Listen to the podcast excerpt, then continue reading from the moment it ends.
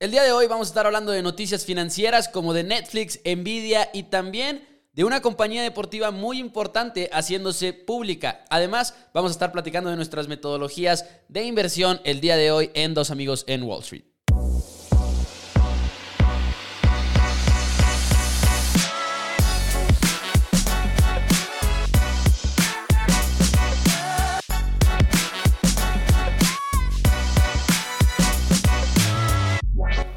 A todos, bienvenidos a Dos Amigos en Wall Street. Mi nombre es Mauricio Rodríguez y como todas las semanas, todos los miércoles, me acompaña Juan Pablo Carrillo para hablar de las noticias financieras más importantes y también acerca del tema del día de hoy que va a ser nuestras metodologías de inversión, las metodologías que existen por supuesto y las que nosotros utilizamos. Pero Juan Pablo, bienvenido, JP, bienvenido, ¿cómo estás? ¿Qué onda? ¿Qué onda? Muy bien, ¿y tú? Todo bien. Muy, muy, muy emocionado porque pues ya por fin se nos hizo hablar de siento que el tema que queríamos discutir desde hace semanas, tal vez meses, siempre queríamos discutir eh, de, pues hablar de nuestras metodologías de inversión, porque hay que, hay que mencionar que tenemos diferentes metodologías a la, a la hora de invertir.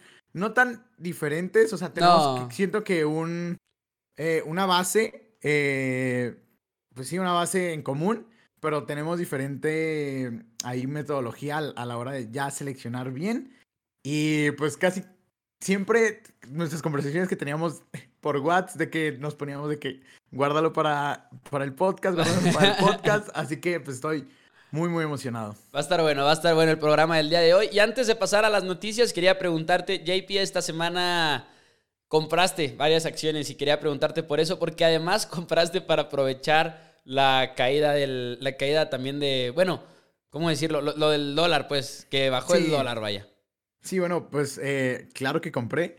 Eh, compré principalmente aerolíneas y, y, ah, ¿cómo se llama? Grupos aeroportuarios que, pues, yo sé que van a subir como en, en una semana. Y más porque United Airlines cayó como 10% después de, de, su reporte de ayer o antier.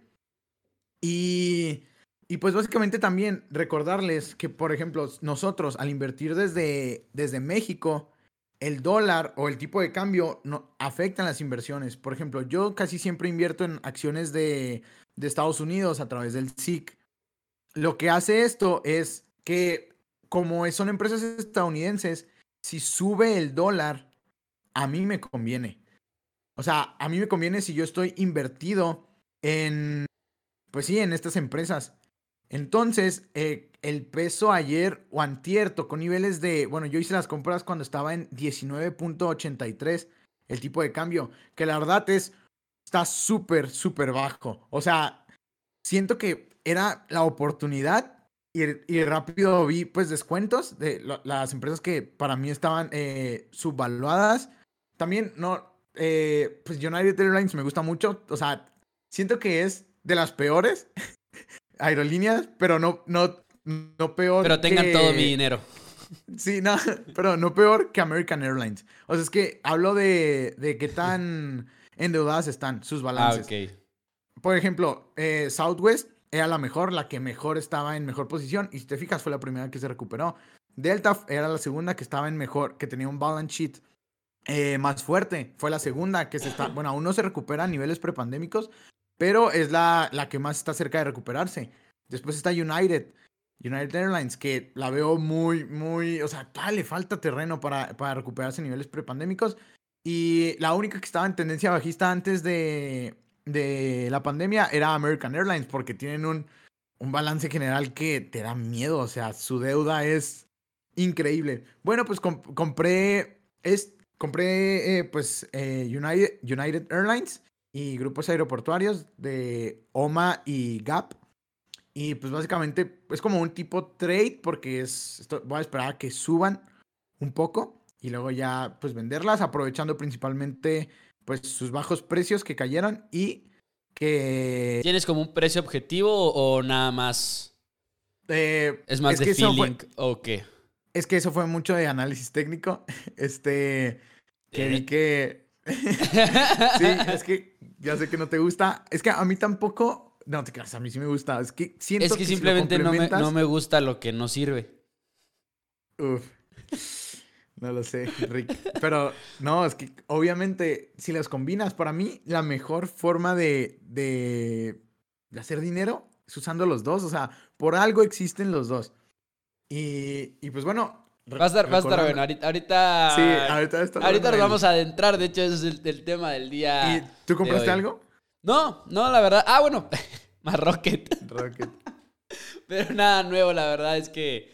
La verdad, ni siquiera he estado muy al pendiente de mis posiciones ahora esta semana. Como que se me fue pasando. Se me fueron pasando los días muy rápido. Pero en realidad, lo único que sí hice, que fue, si no me equivoco, el lunes en la mañana, eh, añadí, añadí más, más acciones de, de Rocket a mi portafolio. Que, Excelente. porque ha bajado, la verdad es que ha seguido bajando. Entonces, como que digo, uff, de aquí soy, de aquí soy. Y por cierto, Recuerden. ya tienen fecha de earnings. Oh my god, ¿cuándo es? Es el, lo acabo de ver, de hecho, el 5 de mayo del 2021. O sea, ya en menos que nada, prácticamente tengo curiosidad de en qué cae. Ah. Cae en miércoles, así que a ver si. Pues bueno, no, no alcanzaría, ¿verdad? A, a verla antes de, del programa. No, pero de todas maneras pues, les estaré platicando cómo nos va con Rocket. Ok, ok. Y de hecho también mencionar que estuve a punto de comprar TSM. Está la mayor empresa de semiconductores. Este, porque, pero voy a que caiga más. Si, si sube un poquito, así una nada, ahorita creo que está en 114 dólares. Si, si baja a como a 100, ya no me acuerdo cuál, con el análisis técnico, pues ahí ves dónde sería buenas, buenas maneras de, de entrada, de que buenas oportunidades de entrada. Y vi que si cae a 100, ¡puf! compró como loco, papá. Ese, ese lo, voy a, lo voy a investigar porque TSM hubo un momento en el que lo llegué a investigar. Sí te dije, no creo que como que me llamó la atención Sí. porque estuve leyendo al respecto y todo y nunca la seguí investigando, o sea, se me pasó por completo. Nunca llegué a ninguna conclusión y pues si le vas a entrar, igual y ahí también le hago la tarea y, Sí. y vemos qué rollo. Hijo, y ya para no ser tan esto No, está bien. aburrido, este. Fíjate Yo no que estoy aburrido, ¿eh? TSM. Yo- yo no estoy aburrido. ah, bueno. no, ni yo. Pero, güey, TSM.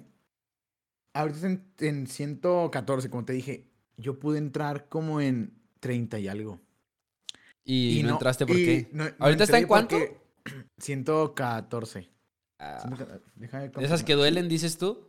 Si mi memoria no falla, güey, Aquí también lo checo si quieres, mientras No, platicas. es- ok, bueno, está en Square. En Square yo pude haber entrado en 35 dólares. 115. o sea, Sí, yo pude haber entrado en Square porque yo lo estaba viendo. Es que es lo padre de, si ves noticias cada día, te enteras de estas empresas que no conoces y lo haces la tarea y luego, y pues ya las vas viendo. Y nada más no entré en Square porque en ese momento, hace como un año y medio, pues no sabía tanto, se me dificultaba mucho evaluar empresas que tenían cash flow, que tenían eh, pérdidas en, en las utilidades. Oh, ok. Y por eso, como que no me sentía a gusto de que decía, ¿qué pasa? Es que sí te ondea, güey, al principio. Sí, que- sí empiezas a ver así el estado de resultados y en cuanto no es como los has leído en la escuela o en libros, dices, what the... Sí. Sí, luego más Güey, que... cuando vi la primera empresa con capital negativo, ahí sí entré en pánico. Dije, ¿qué? ¿Cómo es, cómo es posible que sea capital negativo, güey? Me alejo de eso en un segundo. Nada más lo veo y gracias por participar. ¿Cuál era? Creo que era... era no era la de Tinder, era Match. Quiero invertir en Ma- Tinder yo. Ya no me acuerdo, pero sigue, sigue creciendo Match, ¿eh? creo. A ver, aquí- Creo, a ver, creo que no mucho desde que yo la, la vi. Quería invertir en Tinder porque tiene sentido, ¿no? Creo que... Uf, 138 138. No, yo iba a entrar como en... Como en... 150. Como en 150. 154 iba a entrar yo. Esquivada esa bala. Esquivada, bien esquivada. No, es que... pues, pero es que ¿las tiene noticias sentido. Tiene sentido Tinder nada más para terminar ese pensamiento porque... Siento que para allá va todo lo del dating life, así en el futuro, ya a largo plazo va a ser así como...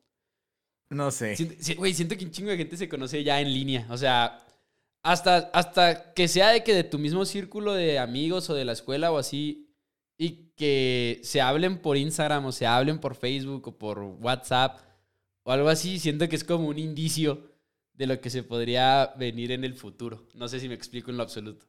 Sí, sí, pero es que no sé. No sé, es que... La verdad no sé.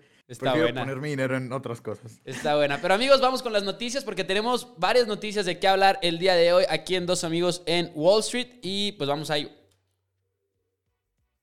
Y me equivoqué de audio. Pues bueno, JP, hay muchas noticias. No sé por cuál quieras empezar. ¿Qué te parece si empezamos por... No, no sé, la que tú quieras. Pues la que acaba de salir, ¿no? Me acaba de oh, llegar de que pues un correillo eh, que al parecer eh, ya terminaron las negociaciones de Discord y de Microsoft y no se completó. Microsoft al parecer no llegó a un acuerdo ni otras empresas porque estaban en negociaciones con otras empresas, Discord, eh, y no lograron convencer a Discord de, comprarlo y Discord va a ser su IPO, como todas las empresas están haciendo en estos momentos. Obviamente se quieren aprovechar de pues, el hype que hay en los mercados. Y pues sí, mi Microsoft no pudo adquirir Discord. Que Discord, y lo hemos mencionado ya aquí varias veces en el programa, es la verdad una, una chulada de aplicación. Y si hacen el IPO, siento que van a tener demasiada, mm, demasiados inversionistas individuales, quizá inflando la acción.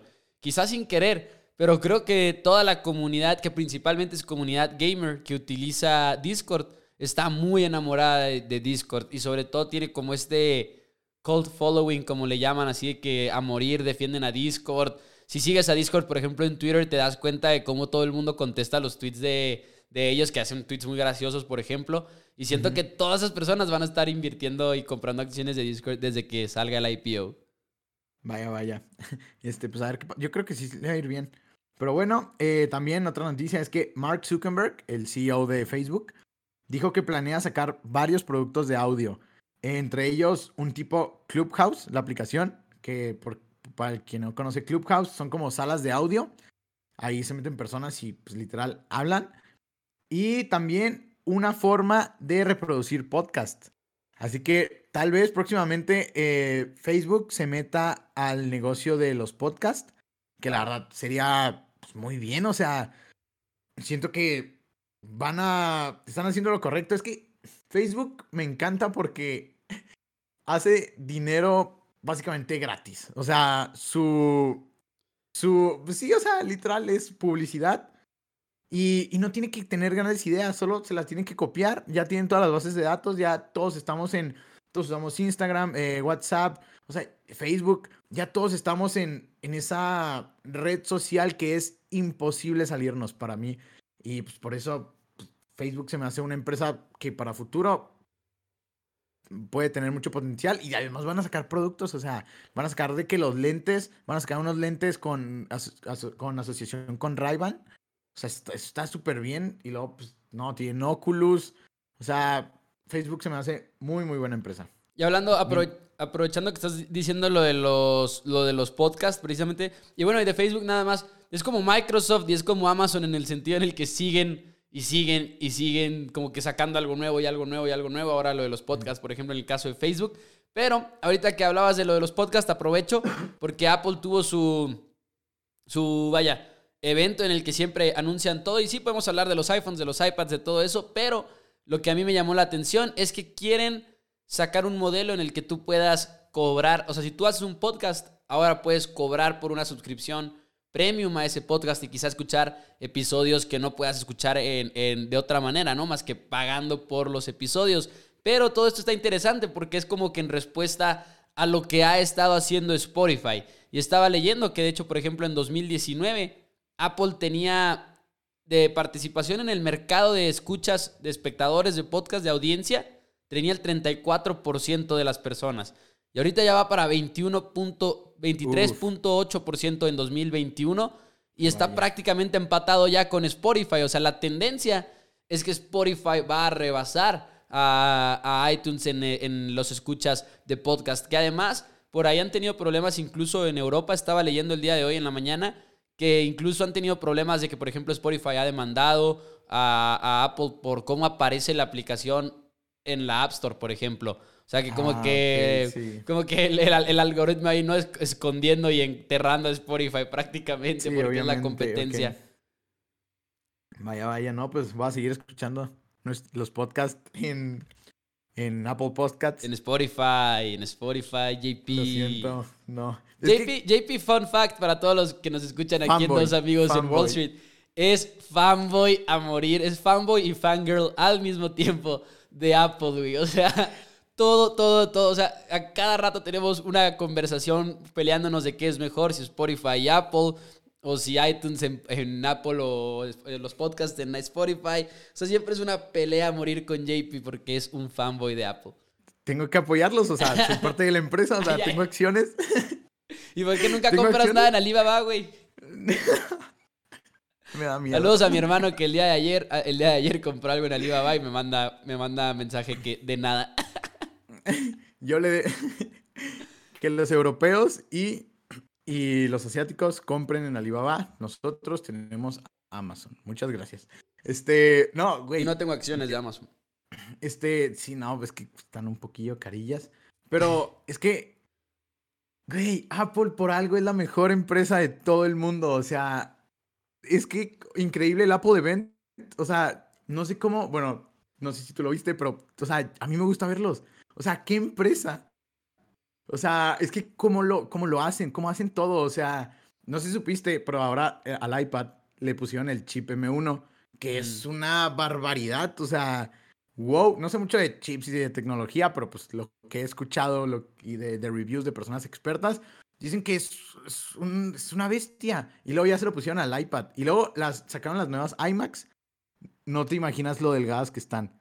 O sea, son, o sea, te lo juro, es que, no sé, o sea, la manera de presentar las cosas, este, no, no, no. Y creo que el, sacaron también el nuevo Apple TV y ya creo que sacaron controles de que para jugar. Este, no estoy muy seguro si ya estaban esos, pero pues, Apple controles de para, o sea, por ejemplo, para PlayStation o qué? No, no, no. O sea, pues para el, para el Apple TV. Para jugar ahí los oh, ya, ya, ya, ya, ya, ya.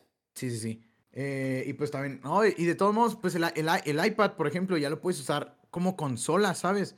O sea, tú puedes jugar, tú nada más conectas tu, puedes conectar tu, tu control de Play y jugar en el iPad con el control de Play. O sea, siento que es que Apple innova, innova, innova y, uf, me, me encanta, o sea, me encanta su filosofía, me encanta, me encanta todo, vaya. Bueno, y si Apple te gusta, ah, también hay empresas que odias, hay empresas que detestas, JP y una de ellas es Netflix. Y prácticamente casi casi que festejaste, güey, cuando salió la noticia de que el, que el crecimiento de suscriptores de Netflix se ha alentado, se ha alentado desde que reabrió la economía. Se suponía que en este primer trimestre tenían expectativas, eh, bueno, mucho mejores de las que en realidad se dieron en el crecimiento de espectadores. Y por ahí tiene que ver igual, como, como dicen los titulares, que se reaperturó la economía, igual ya hay más gente saliendo de casa, pero también tiene que ver con la competencia, que es lo que hemos estado también, creo que lo platicamos en uno de los primeros episodios de Dos Amigos en Wall Street, si no me equivoco, que ya está Prime, que ya está... Ah, ahorita mencionabas a Hulu, que tiene qué? Sí, aquí lo tengo. Bueno, tiene, bueno, rápido les doy el, dato del primer trimestre de cómo estaba la, demanda entre todas. esto es global, ¿eh? Global. Ok. Eh, en Netflix tiene 50.2%, que es el wow. O sea, sigue siendo ¿De participación en el mercado? Ajá. Eh, pero también hay que recalcar que la tendencia viene bajando. Y, global, y, y si nos vamos nada más a Estados Unidos, que es el mercado más importante, ya tienen menos del 50%, creo que están en 46% y que nunca, nunca, nunca en la vida habían bajado de ese 50%. Bueno, Netflix 50.2 a nivel global. Prime 12.2. Hulu en tercer lugar me sorprendió por adelante de, de Disney. Hulu con un 6.1, Disney con 6.0, Apple TV Plus con 4.7 que me sorprendió, la verdad, Apple TV Plus me encanta también, o sea, las series como que tienen una, un vibe, es que te ahí digo, viene lo fanboy. te digo, es que fanboy. me sale el corazón, me sale el corazón. Y le ganaron a HBO Max. 4.1, mi HBO Max, que para mí siento que es, va a ser la mejor plataforma. HBO va a crecer y va a crecer en chinga. Sí. Es, es, es lo, no entiendo por qué. O sea, es que más bien no es que. Ah, bueno, para terminar, Paramount Plus 3.2 y otros 13.5. Es que no es que odie a, a, Netflix. Es que amo a HBO. Más bien. También.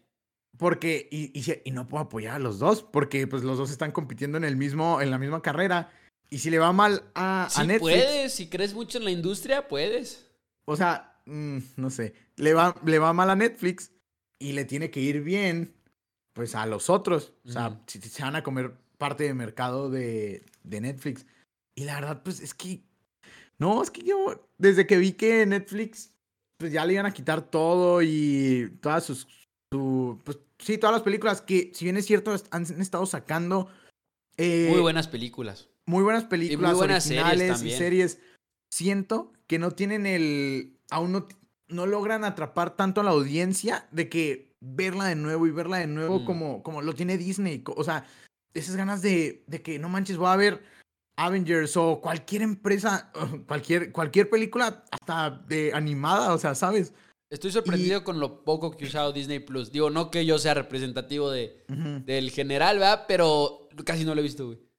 Casi no he visto Disney Plus, no sé por qué. Qué, raro. Este, pues, y eso que me encanta todo lo de, Y tú sabes que yo soy fanboy de Disney, güey. O sea, sí, o así como tú eres de Apple, yo soy fanboy de Disney. Igual es también porque, como que, no sé, no me he picado. Es que no he visto, por ejemplo, Winter Soldier, que la quiero ver, pero bueno. Uf, muy buena. Eso ya es tema para otro día.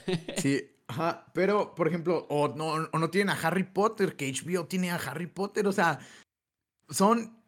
Son este. ¿Cómo se llaman? Son sagas que no sé si algún día vaya a poder alcanzar Netflix y siento que las sagas son muy importantes estos universos porque de ahí sacas más películas y así. Definitivamente va, va, a bajar mucho, ¿no? Pero creo, yo creo que sí va a encontrar la manera Netflix ahí de, de enderezarse. Pero bueno, yo tengo una noticia, JP, que me encanta, porque me encanta cuando puedo mezclar los deportes con, con las finanzas. Y es que hay una empresa que se llama Endeavor, que se va a hacer pública y es una empresa que, de hecho, ya llevaban rato diciendo que se iba a ser pública, se iba a ser pública. Es una empresa que hace varias cosas. Principalmente lo que ha hecho eh, recientemente, por ejemplo, es en sí representar a ciertas personas en el mundo de los deportes. Por ejemplo, creo que a La Roca lo representan en muchos sentidos. No en todos, pero bueno. Aquí el punto es que ellos son dueños del 50.1% de una de las compañías deportivas que más crecimiento ha visto en los últimos años. Y es la UFC, la UFC, Artes Marciales Mixtas. Todos conocemos, por ejemplo, a Conor McGregor, Cain Velázquez, así los meros meros, pero en realidad es un deporte que está creciendo mucho y es un deporte que está agarrando muchos aficionados, porque por ejemplo el box ha ido perdiendo aficionados y como que hay mucha gente que veía el box y ahora ve la UFC, ve las artes marciales mixtas y por excelencia, a pesar de que hay varias compañías dentro de las artes marciales mixtas, la UFC es la más importante y siempre es el sueño de los peleadores llegar a la UFC, ¿no? Ah, en Japón hay una, por ejemplo, eh, One Championship, no me, creo que es en Japón, estoy prácticamente seguro que es en Japón. Y hay, por ejemplo, Bellator, hay varias compañías, pero la que más renombre tiene a nivel mundial, sin lugar a dudas, es la, la UFC. Endeavor, que es la empresa que se va a hacer pública, Parte de por qué está alzando este dinero, que quieren alzar como casi 2 mil millones de dólares de, este, de esta oferta pública inicial, quiere comprar con lo que agarre de dinero el 49.9% que le falta de la UFC. No. Entonces, Endeavor se va a hacer dueña por completo de la UFC. Y aquí es donde me vuelvo loco yo nada más de pensar lo que significa para el deporte. Porque imagínate que la NBA, güey, fuera una empresa pública. Que la NFL fuera una empresa pública. No, de la, NFL, o sea, esas cosas sí son monstruos. Es que yo siempre he dicho que las ligas es el mejor negocio. Es un fucking monopolio. Es o sea, es. di, di, di, y, y, ponle, ponle que no es exactamente lo mismo, porque en la NFL hay 32 equipos. O sea, no hay, no hay un negocio que sea la NFL, sino son 32 equipos que juntos hacen la NFL. Pero es más o menos como el equivalente, ¿no? O sea, de que, güey, la UFC va a ser pública y siento que la especulación que va a haber detrás de la acción de Endeavor va a ser muy divertida de seguir, porque siento que si el día de mañana llega un Conor McGregor 2.0, güey, que Conor McGregor rompió todos los récords de pay-per-views, rompió todos los récords de asistencia en los estadios, en las arenas, es como una de las superestrellas más importantes que ha existido en el mundo de la UFC y sobre todo en cómo construyó el negocio, ¿no? Y la hizo crecer a la UFC. El día de mañana llega un peleador igual y empiezas a considerarlo también en el negocio de Endeavor, ¿no? Entonces tiene como muchas implicaciones que a mí como aficionado de los deportes, como aficionado de la UFC y además aficionado de esto de las acciones, eh, pues me encanta, güey, me encanta pensar en todo lo que podría conllevar esta noticia. Eso sí no sabía, pues, fun fact, creo que McGregor dijo que quería comprar el Manchester United. sí, puso en Twitter, güey. Este, pero bueno, eh, es Connor. Pero yo no sabía eso. Pero ¿qué tan seguro estás de que van a comprar la otra parte? O sea, la otra parte es de Dana White, ¿no? No, ¿O de quién? ¿No? Dana White ya no es. No sé, bien, no sé bien cómo funcione. No sé bien cómo funcione. Dana White es el presidente de la UFC. No sé cómo está Ah, su posición en cuanto a propiedad, porque sé que en un punto vendió por lo menos parte de lo que él era dueño. Entonces creo que ahorita, igual indirectamente, igual y por medio de otra empresa, Dana White también tiene ahí una parte de ser dueño. Pero sí, o, O sea, tal vez el mismo Dana White tenga en, en la empresa que dices. Tal cual esa es la, es la noticia, de hecho, o sea, tal cual esa, esa noticia, y lo leo aquí directo de el Wall Street Journal, dice, este fondeo irá, irá directamente para comprar el 49.9% que no le es suyo de Ultimate Fighting Championship de la UFC. Uf, pues yo sí compro. O sea, yo, Yo, también compro, compraría, güey, porque yo es que- creo mucho en las... Yo creo que las artes marciales mixtas... Ahorita es como este nicho, güey, de deportes Sí. muy raro. O sea, es muy raro que tú veas que la tiene. UFC. Exacto. Y creo que eso va a crecer y se va a hacer un deporte común. Y deja tú, o sea, lo que siempre les digo, traten de ver empresas que sean monopolios o oligopolios.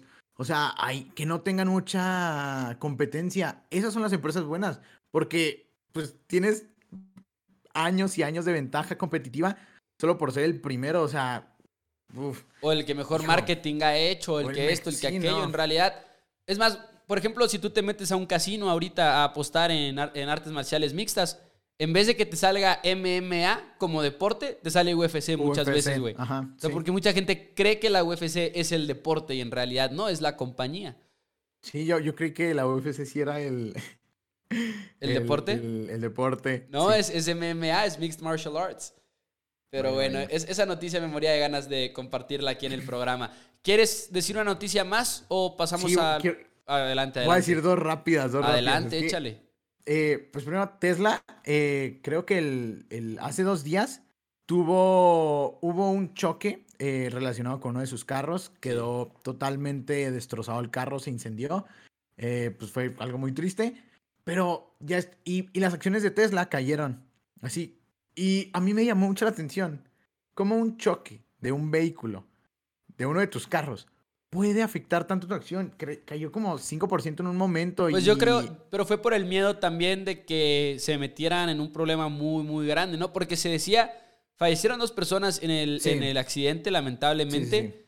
y se decía, según se reportaba, que estaba en el piloto automático. Ajá. Entonces, imagínate que, digo, y, y es el miedo que normalmente vemos en el mercado, pero imagínate que si hubiera sido con el piloto automático, imagínate en los problemas que se hubiera metido Tesla en toda su producción. No sé si much- mucho problema porque estamos hablando de, si lo vemos estadísticamente, Elon Musk lo, lo ponía. Eh, el piloto automático de una persona manejando es, tiene cierto nivel de que va a chocar. Y luego Sí. después, es doblemente seguro una persona que esté manejando, creo que en, no sé si en piloto automático, pero manejando un Tesla. Y cuatro veces más seguro que el piloto automático de Tesla que una persona normal. Y eso lo ponía Elon Musk, pero también Sí, eso tiene, siento. eso tiene sentido. Nada más que es como la desconfianza de los humanos de que, ah, sí, pero lo hizo la máquina, güey, no lo hice yo. Ajá, pero siento que es, es, es bullshit. O sea, no creo que por eso haya bajado la opción. Siento que están buscando ahorita cualquier pretexto para sacar su posición de Tesla, porque para mí sigue estando sobrevaluada. O sea, siento que son pretextos que cualquier cosa baja la acción. Y de hecho, ya dijeron que no había ninguna persona al volante. No había ninguna persona al volante. Y también ya se dijo, ya ha confirmado, que no estaba el piloto automático. O sea, quién sabe qué pasó ahí. O sea, no había persona al volante. Y no estaba el piloto automático. Tal vez, pues no sé, tal vez ¿Qué? se pasaron a la otra. Sí, Disculpa. así. Sí, o sea, lo que sí es 100% seguro es que, según los forenses y así, no había persona al volante. Que eso, pues, es irresponsabilidad de, de la gente. Sí, Pero si no está- en piloto automático, no entiendo cómo no hay alguien al volante. pues es, la, es, el, Ah, es lo raro de la situación. Sí, es lo raro. Eso es lo que han dicho lo- los informes. Pero pues sí, es, es, un, es un tema polémico, obviamente, pero de todos modos siento que no debió afectar tanto a la acción.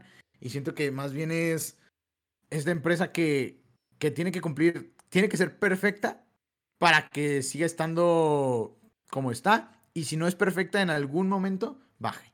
Y que veo que se, se siente muy cerca ya lo de que los carros que manejen solos y todo. Y, vamos a ver más casos así, ¿eh? Y, vamos, y va a estar intensa como la regulación que quieran meter. Y, y como dices tú, aunque estadísticamente sea más seguro, va a ser diferente, creo yo, para las personas verlo desde el punto de vista de que, pero yo soy yo, o sea, es un error de, bueno, que igual y está mal, pero es como una, una mentalidad que tenemos en general. Pero bueno, ¿qué otra noticia, JP? Pues ya para cerrar, pues Nvidia, ya es que te había dicho que iban a hacer este, este chip que le iba a dar la competencia a Intel y a, y Así es. y a AMD. Pues ellos requieren, ellos lo van a hacer en compañía de ARM, que es la compañía que, que iban a comprar a SoftBank, que se dedica al... ¿Cómo se llama? A... Uh, la estructura de, de, los chips está, o sea, como que ellos ayudan a hacer la arquitectura o sea, y son muy buenos. Es una empresa eh, de Inglaterra. Y es una de las más importantes de tecnología. Y básicamente muchos se opusieron a, a esta compra. De que comprara ARM. Y pues ya el gobierno británico les dijo de que, wow, no la puedes comprar. O sea, vamos a revisar el caso porque no quieren que se apropien de, pues, esta empresa porque sienten que van a van a beneficiar de más a, a Nvidia, pues porque va a ser su empresa, y va a perjudicar a otras empresas. Y creo que van a dar el, el resultado el 30 de julio. Por aquí estaba leyendo una noticia. Y pues se va a ver si dejan comprarla, si no la dejan comprar o si le ponen alguna restricción. ¿Dónde estaríamos, JP, si no hubiéramos vendido Nvidia? Uf, Maldita sea. No estaríamos grabando un podcast, eso sí. Sí, y también dijo que. igual lo estaríamos grabando desde un paisaje, pero bueno. Sí, y, un tipo. un tipo de, de Citigroup, eh, un analista, dijo que había, según él, 10%, 10 de probabilidad de que se complete la compra. Es muy poco. Así que es muy poco. Muy, poco. Y, y, bajó la acción, bajó la acción de Nvidia como 6%. Eh, pues sí, son, son malas noticias. Pero de todos modos, Nvidia sigue siendo un monstruo. En fin, pero bueno, esas fueron las noticias y ahora sí, vamos por el tema que hemos esperado tanto tiempo, JP, las metodologías de inversión. Aquí vamos. Ay, ay, ay, pues por dónde empezar. Nada más recordar que cuando uno invierte, recordar que cuando uno invierte lo puede hacer con varias estrategias, ¿no? De análisis, con varias estrategias, metodologías hasta de disciplina, de esto, de, de, de cómo ubicas tus posiciones, qué tanta ponderación le das en el portafolio, todo eso. Y quisiera empezar porque igual es la que menos nos apasiona a, los dos, quizá con análisis técnico, ¿no? Análisis técnico que... Sí, sí. aquí les va nada más como que, en resumen, primero les voy a decir así rapidísimo las tres y luego ya nos adentramos a cada una de ellas. Análisis técnico más que nada tiene que ver con las tendencias del mercado, se usa con análisis de las gráficas, con curvas, con muchas cosas eh, más específicas, volumen, exacto. Análisis fundamental tiene que ver con los estados financieros de la empresa y cómo le está yendo a la empresa como negocio, el flujo de efectivo, el balance general, el estado de resultados, eh, todo eso. También cosas macroeconómicas, eh, digamos cómo le va la industria, cómo está el, el GDP, el, el PIB de la, del, del país donde está. Y finalmente hay una adicional.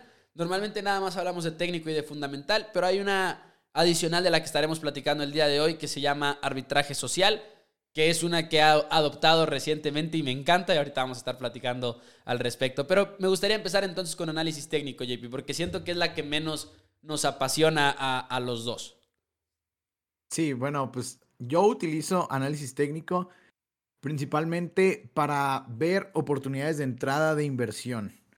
Por ejemplo, yo hago el análisis fundamental y evalúo una empresa y digamos, la empresa en el mercado está a 10 dólares y yo veo un precio objetivo que debe tener, que en realidad para mí debe de valer 20, 20 dólares.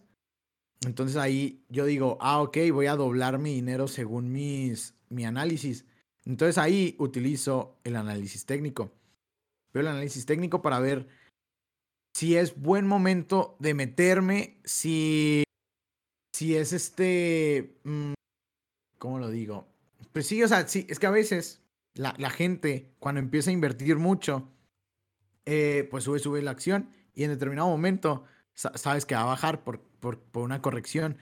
Y, el análisis técnico te da, en serio, te da muy buenas eh, entradas, o sea, de qué decir, como que es, tú, el análisis fundamental para mí es el 90%, si no es que el 95% de la decisión. Y básicamente el análisis técnico me dice, ok, hazlo ya. Hazlo ya, es el momento. No, no titubes nada. O sea, la decisión yo la tomo con el, análisis fundamental, pero el, de, el, el, el que me da el último empujoncito es el análisis técnico. Es, ¿Qué piensas? Esto es lo que pienso. Ahí no es análisis técnico. ¿No? O sea, si, no? yo, si yo defino mi precio objetivo que es 20 dólares y la acción baja y está a 10 y decido entrar ahí por eso, eso es análisis fundamental, eso no es análisis técnico. Porque yo definí mi precio objetivo con análisis fundamental. Pero, no, o sea, sí. O, tú dices todavía que... más análisis técnico, o sea... No, no, no, es que yo, yo básicamente, o sea, pones el análisis técnico de que se vende que, digamos, lo puedes poner en, semana, en semanal o en diario y ahí te okay. ves, ves, estos se llaman soportes, estas, eh, la, la, cabeza, ya no creo cómo se llama. Este, los, los hombros también de repente ponen. Sí, no, eso no, eso, eso, sí no, o sea, la tendencia, y se ve la tendencia. Yo me fijo en la tendencia y a largo plazo, obviamente, no me importa si bajó en un día 20%, a mí eso no me dice nada. Eh, pero yo veo la tendencia a largo plazo en el, en, el, en el análisis técnico y me fijo si es buen momento debido a las resistencias que tenga. O sea, es que en serio, en serio, vean una gráfica, vean una gráfica y, un, y, lo, pon, y lo ponen en semanal. Muchas, cuando pasó lo de la pandemia, se detuvieron en una resistencia donde había un, de, donde estaba planos, en serio. Y a veces sí, hasta si pones eh, líneas de que con las, con los, en los techos y en las, y en los suelos. O sea, en serio, se ve tan, tan lógico que hasta puedes decir de que no manches, si pongo literal una línea, eh, sé que si se pasa esa línea tengo que comprar después de hacer la tarea. Después de hacer la tarea, obviamente. Por eso te digo que soy 95% fundamental, 5% técnico. Porque el técnico me da ese último empujoncito de decir, ¿qué estás esperando? ¿Y por qué uso técnico? Porque ya me pasó muchas, muchas veces, y sobre todo cuando fue lo de la pandemia, que yo quería comprar Facebook. Y me acuerdo que había caído como a 150 y algo, ya no me acuerdo. Y luego después subía. Y en ese momento, cuando empezó lo, cuando fue, luego, luego, la caída creo que fue el 15 de marzo de 2020, algo así por ahí. Y luego empezó a subir. Y todos hablaban de una W, que iba a tener un comportamiento de W en lugar de, de, U, de V, que es básicamente baja y sube como loco el mercado. Que eso fue lo que pasó. Y yo estaba contaminándome de noticias de estas, de que, ah, sí, va a caer de nuevo. Por eso no se dejen contaminar por noticias externas. Eh, me dejé contaminar por estas noticias y dije, ok, va a bajar, va a bajar. Todos los expertos dicen que va a bajar. Entonces, va a bajar, me espero a comprar más barato. ¿Qué fue lo que hice? Me esperé y nada más la vi subiendo y subiendo y subiendo. Cada día yo me Te quería... fuera, güey me quería morir, o sea, neta, yo decía que no, ¿por qué? Porque, o sea, nada más baja 1% y luego se, subía 5%. Y yo de que no manches. Por eso utilizo análisis técnico para que mi cerebro, mis emociones no jueguen conmigo y, des, y como que el análisis técnico te diga que sí hazlo, sí hazlo, ya, ya, es, es momento. Por eso. Yo, yo soy, yo la verdad es que disclaimer, soy 0% creyente en el análisis técnico, porque aparte creo que si mi, mi, meta como, si yo hago análisis fundamental, que también es gran parte de, todas mis inversiones a largo plazo son así con fundamental, la mayoría, eh, estoy apostando a que el mercado no es eficiente y creo que cuando hablamos del análisis técnico estás apostando a lo contrario. O sea, creo que...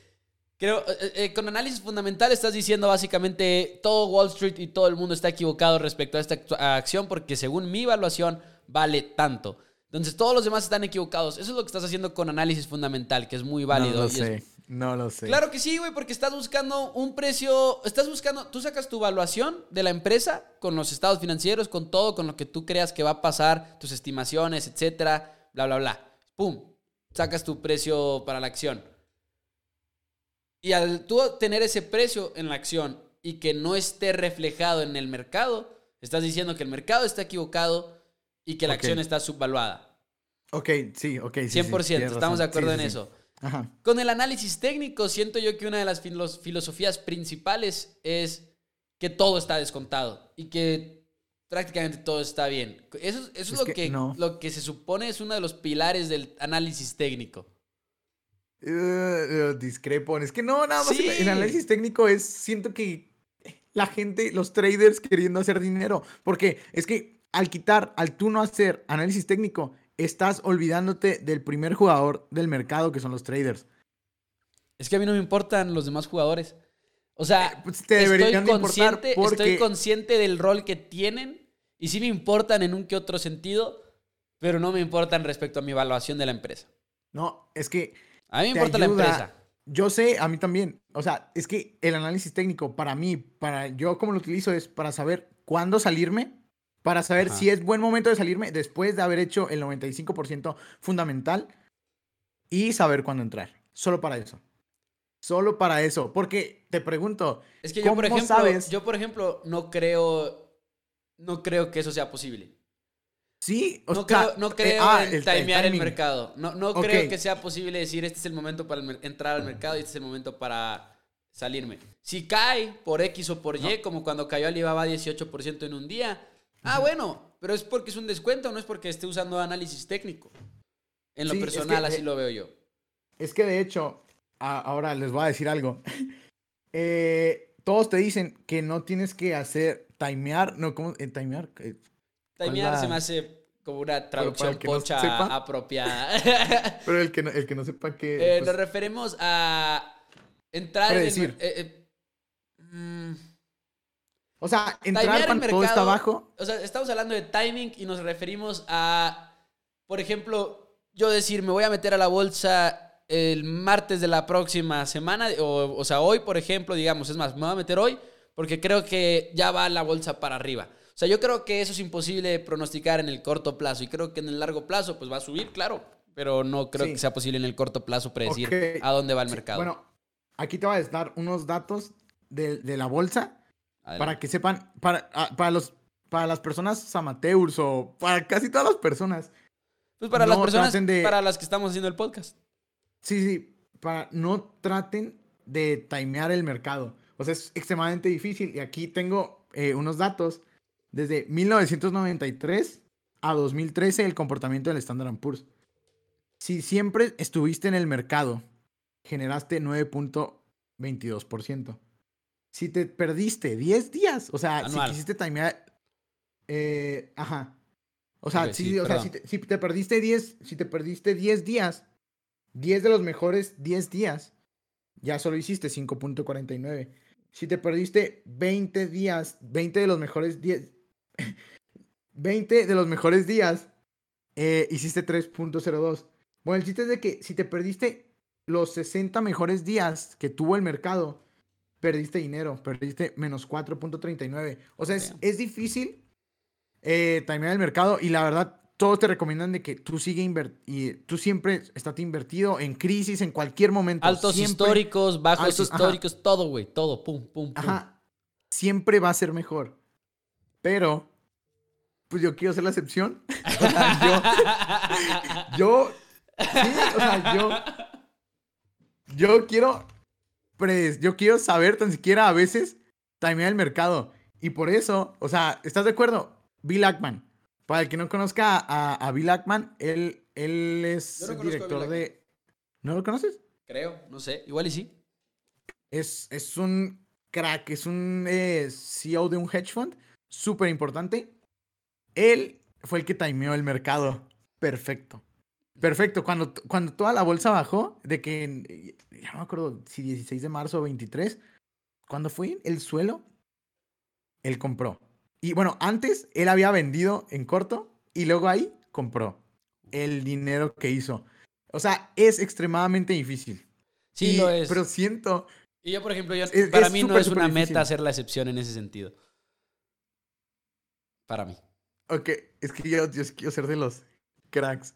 Es que esta es tu pasión, o JP. O sea, tú vives para esto, literalmente, güey. Sí, sí, es que yo sí quiero ser un Bill Ackman acá de que. yo sí quiero de que salir en Bloomberg acá de que. Como, como cuando habla Warren Buffett, que se mueve el mercado.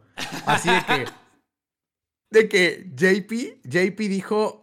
JP dijo de que no manches, él ve que. Él ve que los. No sé, que esta acción. Él, él compró mil billones de esta acción y que todos compren porque yo compré.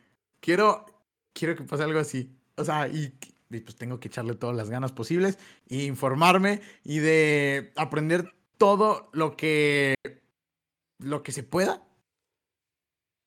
Pero bueno, si pasamos al, pasamos al, análisis fundamental. Ah, ok, wow, wow, wow. Bueno, pues, eh, pues no hay mucho que decir. O sea, el análisis fundamental es Básicamente ver los, los estados de resultados, el balance general, si está muy endeudada o no, el cash flow, que recuerden que el cash flow es pues el dinero que hace pues, la compañía en sí, lo que, lo que se queda.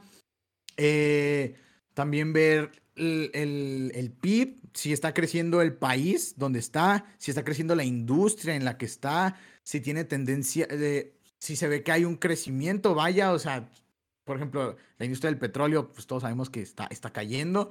Ahí es de que, wow, foco rojo. Eh, tratar de invertir en empresas que pues, sí estén creciendo, ver, ver los números, los números de la empresa, cómo está conformada. Eh, también, pues rápido, eh, ver, por ejemplo, qué tanto, qué porcentaje de la deuda lo tienes en, en dinero en efectivo, qué qué porcentaje de, las acciones son efectivo. Como les hablábamos del, de, ¿cómo se llamaba? El asset place. Los asset plays que básicamente las jugadas de los activos. Eh, tienen que fijarse en todo eso. O sea, ¿cuánto de dinero en efectivo tienen? ¿Cuánto porcentaje de deuda tienen? ¿Qué porcentaje de los, de los pasivos son activos? O sea, fijarse en estas las razones financieras de que, los activos sean mayores a los pasivos, sobre todo los circulantes. Los activos circulantes que son los con los que eh, pues se mueve el, negocio. Eh, que los activos circulantes sean mayores a los pasivos circulantes.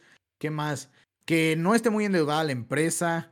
Mm. Y por ejemplo, también va, por ejemplo, no, o sea, por ejemplo, las razones financieras, que era una parte muy importante que mencionabas retorno sobre capital, retorno sobre activos, todo ese tipo de números también son importantes. Compararlos con los números, eh, con las mismas razones financieras, pero de la misma industria, porque igual una empresa que se dedique a vender zapatos no va a tener las mismas razones financieras que una empresa que se dedique a no sé, vender eh, retrovisores, como lo platicábamos el otro día, güey. Sí. Entonces, e, ese tipo de cosas es importante y no nada más lo cuantitativo, sino lo cualitativo también es importante. Ver quiénes son los líderes de la empresa, ver qué decisiones han tomado en el pasado, ver que en realidad estén viendo por el inversionista y no por ellos mismos, que eso también es importante. Y una de las cosas más atractivas para alguien que quiera invertir en una empresa que los directivos, que los insiders, como les dicen, estén comprando acciones de la empresa. Porque si ellos están comprando las acciones de la empresa, se dedica que ellos que están ahí confían en a dónde va la empresa y eso siempre es de lo mejor de lo mejor. Sí, también, pues sí, ver, ver si los directivos van a, ven un futuro, pues bueno para la empresa y, y también, pues comparar los, los ratios, por ejemplo, el ROE, y el ROA y así. Eh, enterprise Value entre EBITDA, eh, que, que, son cosas que te ayudan a saber si la empresa y sobre todo comparar estos ratios con los de la industria y los de Pues sí, con los de, con los de su competencia, porque con su competencia te das muy, o sea, así te das cuenta. Por ejemplo, lo que mencionaba yo, eh, lo de las aerolíneas, que como veía que la mejor de las cuatro aerolíneas importantes era Southwest, porque era la que, pues sí, fundamentalmente era mejor, y luego Delta, y luego United, y luego American Airlines. O sea, ese es el análisis fundamental también. Ahora, y, y claro que aquí lo estamos como que, pues también repasando por encima y todo, pero ustedes pueden buscar de que si no saben cómo leer estados financieros, buscar cómo se leen los estados financieros, cómo hago un modelo de flujos descontados, que es gran parte de esto también cuando la evaluación igual está sobre todo más complicada, lo quieres hacer, de ver cuánto vale el dinero que me va a dar en el futuro la empresa ahorita, en este momento. Lo pueden investigar todo eso en internet. Eh, yo quería dar la recomendación de Investopedia. Yo he aprendido, y JP también creo yo, investopedia.com es una excelente fuente de información y también hay muchos libros al respecto, entonces pueden buscarlos por ahí. No sé si quieras decir algo más antes de pasar a, la, a, la metodología que igual y te peleas conmigo. Sí, eh, pues básicamente decir que el análisis fundamental tienes que tener pues como un precio objetivo, ¿sabes? O sea, sí. ¿y cómo sacas esto? Pues primero con el método de flujos descontados o lo puedes hacer por múltiplos. Eh, y pues ya nada, decir eso. Que básicamente eh, el precio objetivo es decir, debería valer esto. Debería valer esto. Y cuando valga esto, yo ya me salgo. O revalúo, porque igual y las cosas cambiaron. Igual le añadieron más empresas, igual le añadieron más clientes, muchas cosas que pueden pasar. Sí, exactamente. En el futuro pueden sobrepasar las expectativas y, y, ajustas todo en el tiempo. Y pues sí, básicamente ese es el análisis fundamental. Ahora, hay una tercera metodología de la que queremos platicar, que es una metodología que yo adopté recientemente, que se llama arbitraje social. Y todo el crédito del mundo a esta metodología a Chris Camilo, que es un inversionista extremadamente exitoso que creo que del 2007 al 2020 tiene un retorno promedio de como 60%. Es un inversionista que asume mucho riesgo, mucho, mucho, mucho riesgo. Es de los inversionistas que seguimos JP y yo con más tolerancia a, las pérdidas, a todo eso. Pero la verdad es que lo admiro mucho. Leí el libro ah, que escribió que se llama Laughing, Laughing at Wall Street, se lo recomiendo muchísimo y habla de esta filosofía. Básicamente lo que, de lo que se trata es de información. En vez de meterle tanto a los números, en vez de ver los estados financieros, en vez de análisis técnico, se basa mucho en información que tú tienes como persona individual que en Wall Street no tienen. Y también eso tiene que ver con las otras metodologías de inversión, ¿verdad? Pero aquí es como lo principal y para, prácticamente ni siquiera revisas números para hacer este tipo de, de inversiones con la metodología. Hay dos puntos importantes. Es uno, es perseguir información que te das tu cuenta primero que Wall Street. Por ejemplo, el, el, ejemplo que hayamos dado ya hace unos programas del jugo, ¿no? De que, ah, dejó de haber jugos Snapples en el Oxxo y bajaron muchísimo los jugos y yo dije, esto va a impactar las ventas de la empresa es darte cuenta de si esa información en verdad va a impactar las ventas y darte cuenta de que los demás no lo saben. Entonces, aquí en vez de tener un precio de entrada y un precio objetivo, lo que tienes es, entro cuando hay un desequilibrio de información, que es cuando yo sé algo que los demás no saben, y me salgo cuando ya todo el mundo está hablando de ese cambio. Y incluso si estás en pérdidas, ¿eh? ya si todo el mundo empieza a hablar de lo que tú estabas, según tu eh, de lo que tú sabías y que los demás no sabían, cuando ya todo el mundo lo sepa, si la acción no subió, no subió y aceptas la pérdida y ni modo, perdiste. Pero además aquí lo importante es que estamos hablando de, por ejemplo, un foro. Y les voy a platicar un ejemplo mío. Las freidoras de aire. No sé si en tu casa eso sea algo, JP. Las, las, las freidoras de aire para la... ahorita es como un fenómeno que, por ejemplo, a mi mamá le gusta muchísimo cocinar y descubrió las freidoras de aire, ¿no? Que son para, pues te dejan freír cosas, pero muy rápido y de una manera muy sencilla y demás. Y empecé a, por ejemplo, mi papá un día fue al paso, creo, y dijo, están completamente vacíos los racks donde estaban las freidoras de aire, como que todo el mundo las está comprando. Investigué en Twitter y todo el mundo estaba hablando de las freidoras de aire, de las freidoras de aire, que me tengo que comprar una, me tengo que comprar una. Y yo dije, igual y esto es una oportunidad de inversión, ¿no? Porque dije, igual y invierto en una empresa que haga freidoras de aire y demás.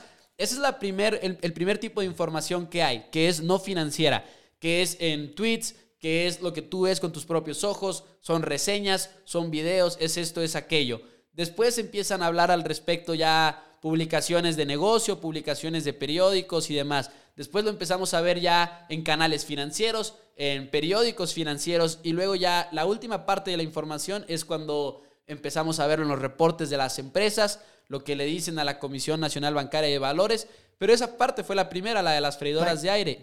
Te, tengo una pregunta, o sea, pues ahí estamos de acuerdo que es idéntico al análisis fundamental, básicamente. No, porque esto es literalmente sin números, güey. ¿Cómo va a ser sin números? O sea, si una parte es de números, pero no haces, pero no haces un precio objetivo. Por ejemplo, no ah, haces un modelo de flujos descontados.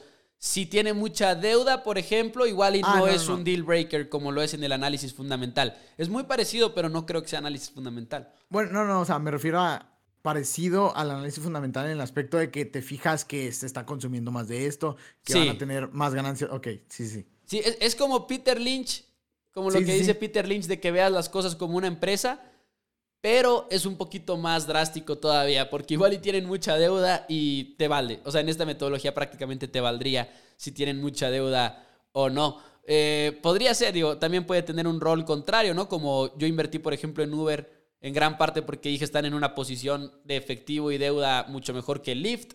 Pero bueno, aquí el punto también es que es muy agresiva en el sentido en el que si tú crees mucho en una empresa, igual le vas a poner con el 50% de tu portafolio, 60% de tu portafolio. Es más a corto plazo, no tan corto, pero sí es como ¿Qué, ¿Qué tan a corto? Puede ser tres meses, nueve meses, un año, más de un año. ¿Y cuándo sabes cuándo salirte? Porque, ahí te va. Primero lo del plazo, porque en general creo que es más o menos a mediano plazo por los reportes de ganancias de las empresas porque es muy probable que en uno de esos reportes de ganancias que son trimestrales, la gente se entere de lo que tú te habías enterado primero. O igual y se tarda más, por supuesto, igual y se tarda más. Pues, básicamente eres el, segundo jugador, ¿no? El que habíamos dicho de que, se enfoca en... Básicamente en los reportes trimestrales. Gran parte de estos son los reportes trimestrales. Por eso estoy tan emocionado con el de Rocket.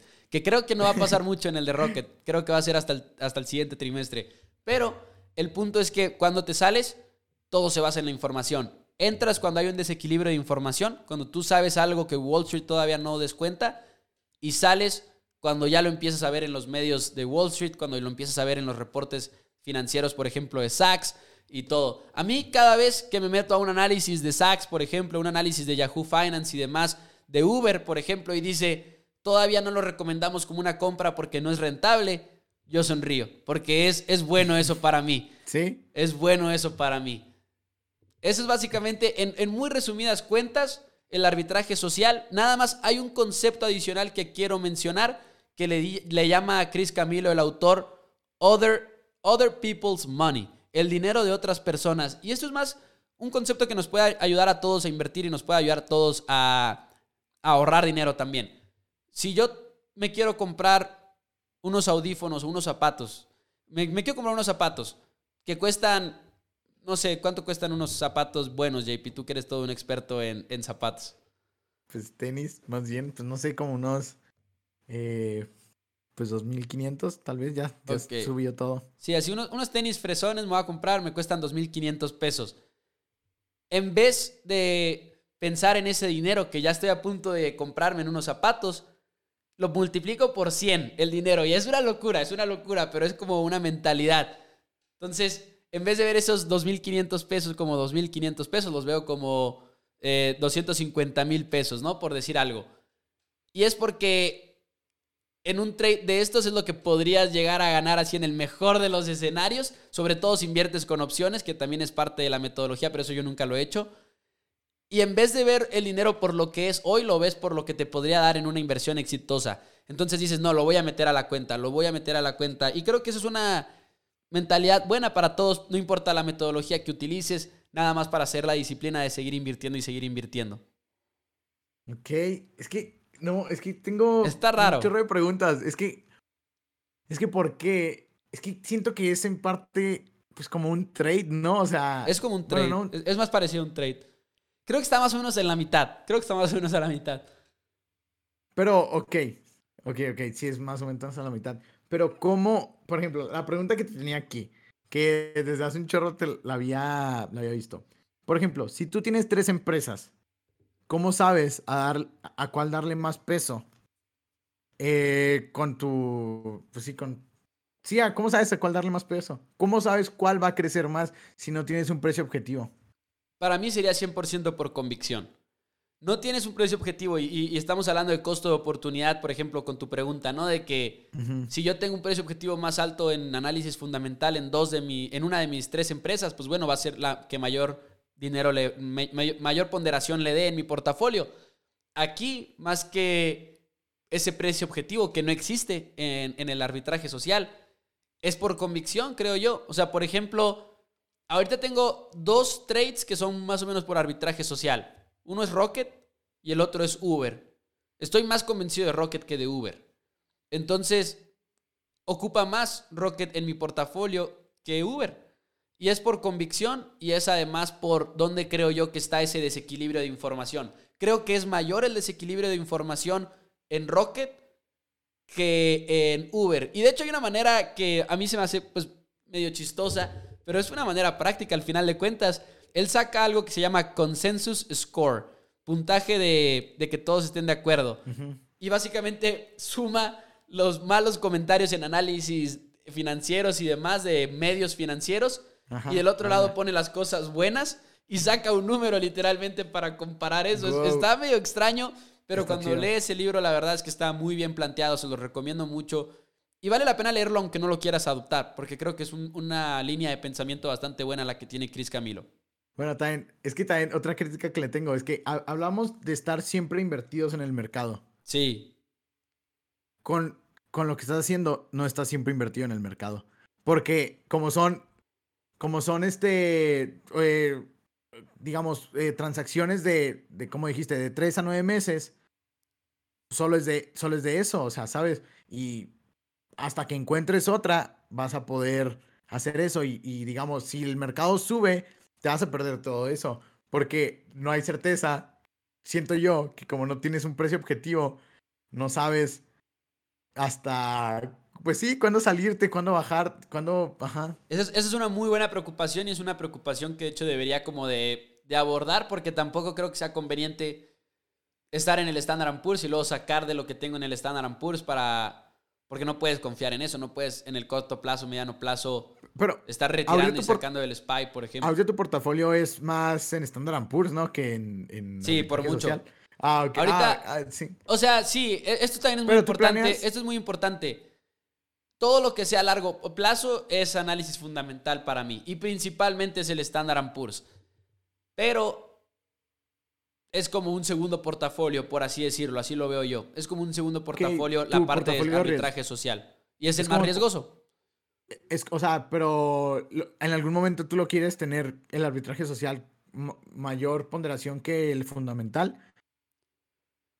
O que el fundamental siempre sea mayor. Depende, depende de en dónde esté en mi vida financieramente hablando y sobre todo porque siento que arbitraje social pues es muy activo y tienes que estar investigando prácticamente diario para encontrar oportunidades nuevas de inversión.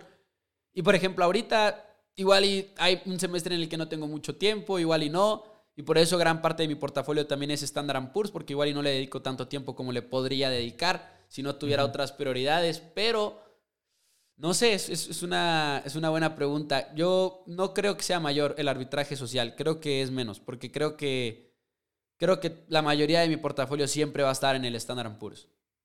Creo. Y sí, pues estamos jóvenes, o sea, es el momento de tomar riesgos y también a todos los jóvenes que nos escuchan. Ahorita es el momento de tomar riesgos porque ya cuando tengas hijos, cuando tengas casa, que tengas cuentas, ahí jamás vas a poder hacer pues estos, estos, estas transacciones. Y pues creo que pues, nos quedamos básicamente que, que el fundamental es el más importante, ¿no? O sea, es el, es el, el, de la base, el, el, el, como el arbitraje social, de que ver cosas, observar, como lo decíamos hace un capítulo o dos capítulos, observar qué hay a tu alrededor, qué está haciendo esta empresa, este, también fijarnos eh, eh, si está, pues yo sí quiero hacer mucho énfasis en fijarse si está subvaluada o sobrevaluada con eh, este flujo de... Eh, el método de flujo de, de efectivo descontado o, o, por múltiplos. Fijarse en todo esto, compararlo con otras eh, acciones. Por ejemplo, siempre chequen el, el price earning, el PE ratio de una empresa y también el enterprise value entre EBITDA. Es EV entre EBITDA. Y esas son las más importantes eh, razones, sí, que te ayudan a, ver si una empresa está sobrevaluada, subvaluada y compárenla con la industria, compárenla pues con la competencia. Y pues yo creo que eso sería todo por el episodio de hoy. Pues gracias a todos por escucharnos. Por favor, compartan si les gusta o saben que a alguien le, le puede gustar. Y pues síganos en, en Insta, en Dos Amigos en WS, porque pues vamos a tener una actividad que ya es el siguiente episodio, que va a ser que vamos a evaluar tres empresas. Eh, Pepo va a dar su perspectiva, yo voy a dar mi perspectiva. O sea, pongan, por ejemplo, si quieren eh, invertir en una empresa y no están seguros de cómo se hace, eh, pónganlas ahí en, los, pues vamos a tener ahí como que un, eh, un story donde puedan poner qué empresa les gustaría que evaluáramos y vamos a seleccionar las que nosotros creemos que van a ser las mejores tres y vamos a dar los diferentes puntos de vista y pues porfa síganos para que pues estén en esta en esta actividad. Va a estar divertido. Muchas gracias JP. Muchas gracias amigos de Dos Amigos en Wall Street. Nosotros nos vemos todos los miércoles en la mañana. Eh, los invitamos de nuevo a que se suscriban si nos están escuchando en Spotify, en iTunes, donde sea que nos estén escuchando. Den una reseña también. Y nosotros nos escuchamos el próximo miércoles. Muchas gracias.